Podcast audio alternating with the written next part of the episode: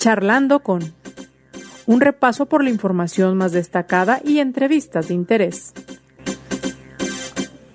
Conduce José Ángel Gutiérrez. Con el gusto de siempre le saludamos. Estamos ya charlando con aquí su servidor José Ángel Gutiérrez y con la invitación a que permanezca con nosotros durante los siguientes minutos. COVID-19, hepatitis aguda infantil, viruela del mono. ¿Qué está sucediendo? ¿Por qué tantos frentes abiertos en materia de salud? ¿Por qué tantos riesgos eh, sanitarios? ¿O estamos más sensibles después de vivir estos dos años de pandemia? ¿O en realidad estamos enfrentando situaciones extraordinarias por lo que refiere a temas de salud?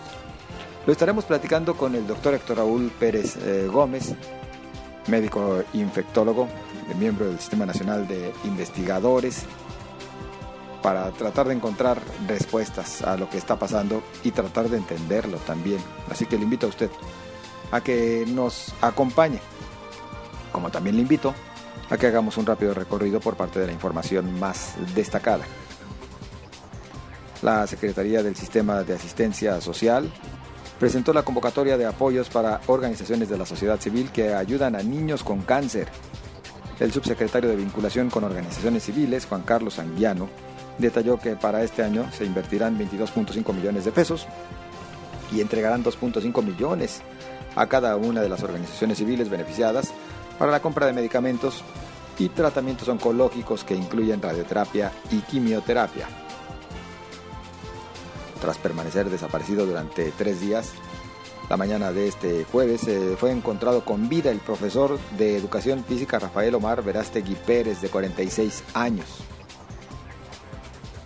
A casi 12 horas del fuerte accidente carretero que ocurrió la noche previa en el municipio de Tuxcueca y dejó saldo de 14 personas muertas y 19 más lesionadas, comenzó la identificación de las víctimas.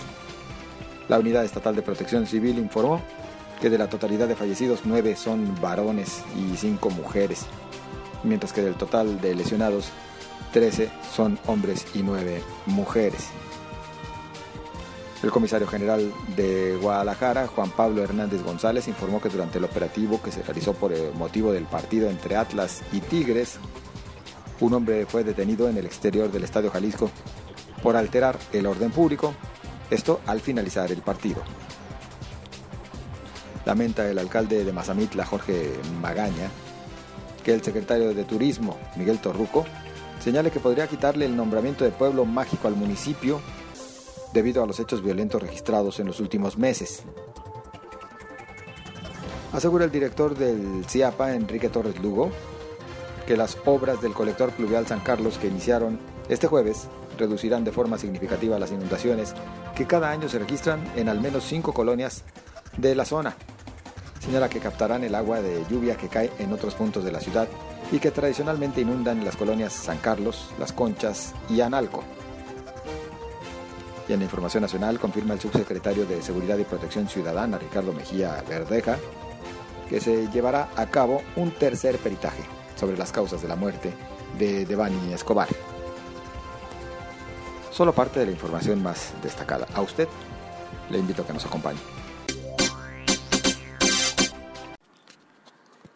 COVID-19 y el riesgo o la posibilidad de que llegue una nueva ola ya se comienza a ver en algunos planteles escolares.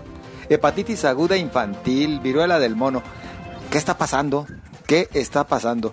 Nosotros agradecemos el que nos acompañe el doctor Héctor Raúl Pérez eh, Gómez, eh, médico infectólogo, maestro en ciencias médicas y además doctor en investigación clínica. ¿Cómo está, doctor? Buenas tardes. Querido José Ángel, buenas tardes. Qué gusto saludarte y como siempre agradecido por tu amable invitación a la orden. Oiga, doctor, pues como que ahora sí con distintos frentes abiertos en materia de salud entre esta posible nueva ola de COVID-19 que aunque menos agresivo sigue latente como pandemia y los otros dos padecimientos que cita su servidor, ¿qué es lo que está sucediendo, doctor?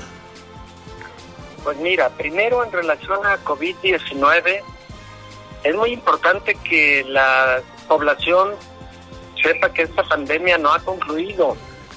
Se hacen intentos de flexibilizar las medidas de prevención de la enfermedad cuando se aprecia una disminución en el número de contagios, en la gravedad de la enfermedad, en el porcentaje de hospitalizaciones, etcétera, pero siempre hay que tener en cuenta que al flexibilizar medidas también se corre el riesgo de rebrote. Y la vigilancia epidemiológica es básica para eh, volver a tomar cartas en el asunto cuando se advierte un crecimiento en el número de contagios. Le ha ocurrido a muchos países, José Ángel, le ocurrió al Reino Unido, le ocurrió a Francia eh, el año pasado, le ocurrió a eh, China, específicamente a Shanghái, es el eh, último de los casos de, de rebrote de COVID-19 y ahora empieza a identificarse un nuevo incremento en el número de casos a nivel mundial, lo cual nos debe poner en la reflexión de que estemos alertas, de que no nos confiemos y de que tomemos medidas cuando eh, se advierta que este riesgo puede estar en nuestro entorno inmediato, José Ángel. Eso es en cuanto a COVID-19. Y en cuanto a las otras dos patologías, bueno, efectivamente, también son amenazas a la salud pública. La hepatitis aguda infantil, que se viene presentando desde inicios de abril de este año, cuando Reino Unido empezó a reportar estos casos y que tiene como eh, peculiaridad el hecho de que eh, no se identificaron algunos de los virus que tradicionalmente generan hepatitis aguda, como es el caso del virus de la hepatitis A, B, C, D o E. Eh, en estos casos, que ya por cierto van 450 a nivel mundial, no se ha identificado ninguno de estos virus hepatotrópicos que conocemos de décadas atrás y en cambio lo único que se ha logrado identificar es un adenovirus conocido como adenovirus 41F, posiblemente responsable de estos nuevos casos de hepatitis aguda, grave por cierto, en niños que van de el mes de vida hasta los 16 años de edad. Y bueno, en las últimas eh, dos semanas, eh, también tú lo señalas perfectamente en tu pregunta, hay un brote eh, en varios países de lo que conocemos como la viruela del mono, que se puede transmitir al ser humano y se han presentado ya alrededor de 40 casos a nivel mundial empezando por España y algunos otros países europeos. Y en el continente americano hay casos también en Canadá y en los Estados Unidos. Eh, esta última enfermedad la causa un pox virus, eh, pox virus que puede ser transmitido efectivamente de los de los monos al ser humano, pero que también se puede transmitir del ser humano al ser humano. Eh, no es tan alta la frecuencia de transmisión, pero sí debemos estar alertas porque probablemente este es uno de los brotes pues más importantes que ha habido a lo largo de la historia de esta enfermedad llamada la, viruela del mono. Doctor, eh, es algo normal, vaya, que se registre ahora sí que esta variedad de padecimientos que de repente vemos en cantidad de casos importante o, y, vaya, si es normal, es porque estamos muy sensibles todavía a causa de la pandemia o está ocurriendo algo extraordinario realmente? Yo creo que están ocurriendo dos cosas, José Ángel. La primera es que la vigilancia epidemiológica se reforzó a raíz de la pandemia de COVID-19 y eso es lo que posiblemente está permitiendo en los sistemas de salud que estamos, que estemos mucho más atentos a alguna de estas enfermedades infecciosas eh, que pudieran representar un riesgo epidemiológico. Pero también es cierto y hay muchas eh, teorías a nivel internacional de que la afectación al medio ambiente, la afectación a los ecosistemas que estamos generando, sobre todo los seres humanos, que se considera que somos los depredadores más importantes eh, de las especies eh, vivas en, a nivel mundial, de las especies animales, eh, esas afectaciones a los ecosistemas y al medio ambiente pudieran estar influyendo en el incremento de enfermedades zoonóticas, que son esas enfermedades que se transmiten de los seres, eh, perdón, de los animales a los seres humanos. Eh, y por otro lado, la afectación al medio ambiente que ha generado la proliferación de animales que pueden ser vectores de enfermedades infecciosas, como fue el propio caso de COVID-19, en donde un murciélago es posiblemente el origen de la transmisión hacia el, eh, un huésped intermedio, que en el caso de COVID-19 eh, eh, podría haber sido un pangolín en China y posteriormente al ser humano. Entonces, creo que es la suma de dos factores. la afectación al medio ambiente, la afectación a los ecosistemas y por otro lado, también la mutación y la transformación genómica que tienen los microorganismos. Creo que son los dos factores más importantes. Doctor, haciendo referencia concreta a la hepatitis aguda infantil, ante las dudas que todavía persisten respecto a cómo es que se viene registrando en estas cantidades el padecimiento y vaya a las formas de, transmisión, eh, aquí sí estaríamos hablando de pues necesidad de alguna alerta diferente. ¿Qué pueden hacer los paterfamilias tratando de evitar, si bien en México todavía no tenemos certeza de si los casos que se han venido presentando son de, de hepatitis aguda infantil de este tipo o de la hepatitis A que casi siempre por estas fechas también se presenta? Es correcto. Primero tenemos que estar seguros si estos casos están causados por eh, eh, patógenos habituales, como bien lo dices, por ejemplo el virus de la hepatitis A, o si es causado por estos adenovirus que parecen ser los responsables de este nuevo brote.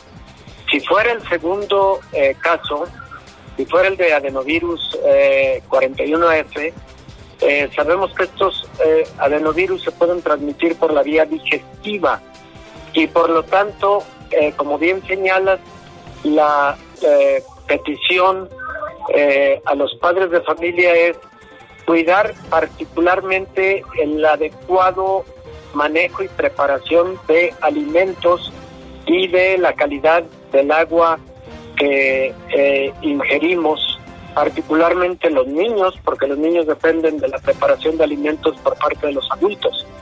Entonces, e, esa sería la medida más importante en este momento y también la propia Organización Mundial de la Salud dice, bueno, si estamos en presencia de un nuevo patógeno que cause hepatitis aguda, mientras tenemos certeza de cuál es el responsable, por lo pronto la recomendación es que sí estemos seguros de estar vacunados contra los patógenos habituales, como el caso de hepatitis A y el caso de hepatitis B.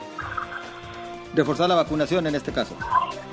Claro que sí aunque las vacunas para estos dos virus, el virus de la hepatitis A y el virus de la hepatitis B, eh, sabemos que no son de utilidad para eh, estos nuevos patógenos probables como los adenovirus, pero eh, la Organización Mundial de la Salud hace esta recomendación para evitar coinfecciones que pueden ser más graves todavía, porque estos casos de hepatitis aguda de origen desconocido infantil eh, que por cierto, insisto, van 450 casos a nivel mundial estudiados. Eh, lo que sí se ha demostrado es que son más graves que las hepatitis tradicionales y que generan mayor mortalidad. Lamentablemente han fallecido hasta este momento alrededor de 15 pacientes de los 450 que se han reportado. Y por otro lado, alrededor del 10% se están presentando con una gravedad conocida como hepatitis hiperaguda o hepatitis fulminante que ha requerido trasplante hepático en alrededor de 20, eh, de 20 pacientes. Oiga, doctor, eh, ¿qué tanto estamos cubiertos eh, con la vacuna contra la, hepatitis en México? Mira, eh, contra la hepatitis B tenemos prácticamente vacunación universal desde hace varios años.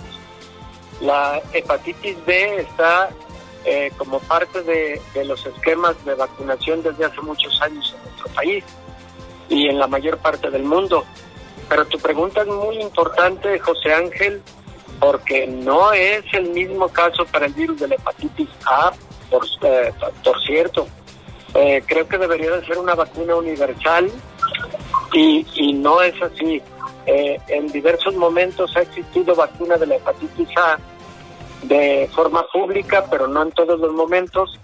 Y en, en diversos momentos eh, los eh, padres de familia tienen que comprar este biológico. Lamentablemente. De la viruela del mono no le voy a distraer mucho, doctor, toda vez que, bueno, agraciadamente eh, los casos siguen siendo pocos a nivel internacional, aunque algunos países ya han declarado alerta sanitaria, que tal vez podría ser Así como lo hizo Perú, que sin un solo caso ya lanzó una alerta, tal vez valdría la pena que México haga lo propio. Pero con respecto al caso de COVID, doctor, ante este eh, eventual rebrote, principalmente en planteles escolares, ¿tendríamos que reconsiderar el tema del cubrebocas que para el caso de Jalisco ya quedó como opcional?